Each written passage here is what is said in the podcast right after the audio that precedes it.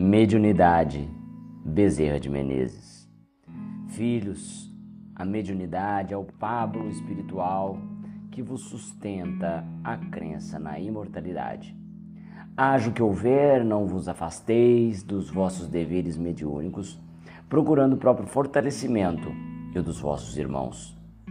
O intercâmbio com o mundo espiritual foi referendado pelo Cristo, que transfigurando-se no Tabor, manteve estreito contato com os espíritos de Moisés e Elias. Mais tarde, ele mesmo, por diversas vezes, apareceria redivivo aos olhos dos companheiros amados, consentindo inclusive que um deles tocasse em suas feridas para certificar-se da realidade da vida além da morte. As alegrias que vos serão advindas do cumprimento de vossas obrigações na mediunidade compensarão todas as vossas dores e sacrifícios. Disciplinai-vos, crescei em espírito e vereis as vossas faculdades medianímicas se ampliarem em suas possibilidades.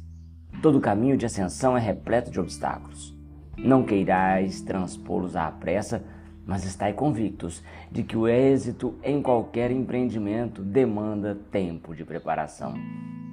Não duvideis, hora alguma, da ação dos desencarnados sobre vós. Devotai-vos à prática do bem aos semelhantes, criando um ambiente propício para a fé.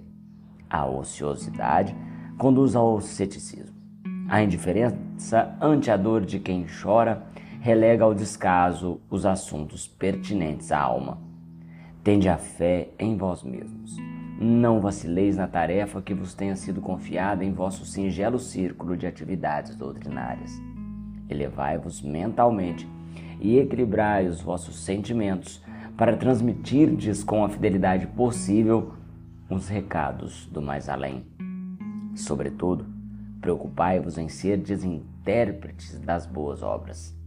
Filhos, o exercício da mediunidade com Jesus não exime o medianeiro de suas provas. Vertei o amar, o pranto de que vos seja causa a ingratidão dos homens preferindo as lágrimas derramadas no cumprimento do dever do que a satisfação ilusória de quem deixa de fazer o que deve pelo que quer.